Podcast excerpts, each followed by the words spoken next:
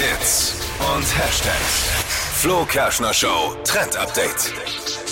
In der Modebranche ist ja immer so die Frage, wollen wir das auch so tragen oder bleibt das bei den hoch angesiedelten Designern?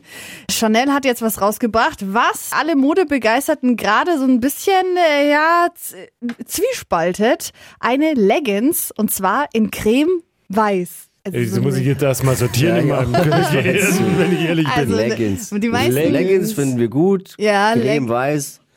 Ist halt, ist halt dreckanfällig. Ist halt Sieht weiß. man halt gleich jeden Flecken. Ja, ich war jetzt vorher auch so ein bisschen hm, weiße Leggings, kann ich mir jetzt nicht so vorstellen, aber tatsächlich mit so einem schwarzen Blazer dann oben drauf sieht das eigentlich ganz cool aus. Wenn man noch so schwarze Boots mit dazu anzieht, kann ich mir das sehr gut vorstellen. Vor allem jetzt dann, wenn der Frühling so langsam wieder losgeht. Für einfach Und mal aufpassen, was dass man Neues nicht mit der. Arzthelferin verwechselt Ja, wird.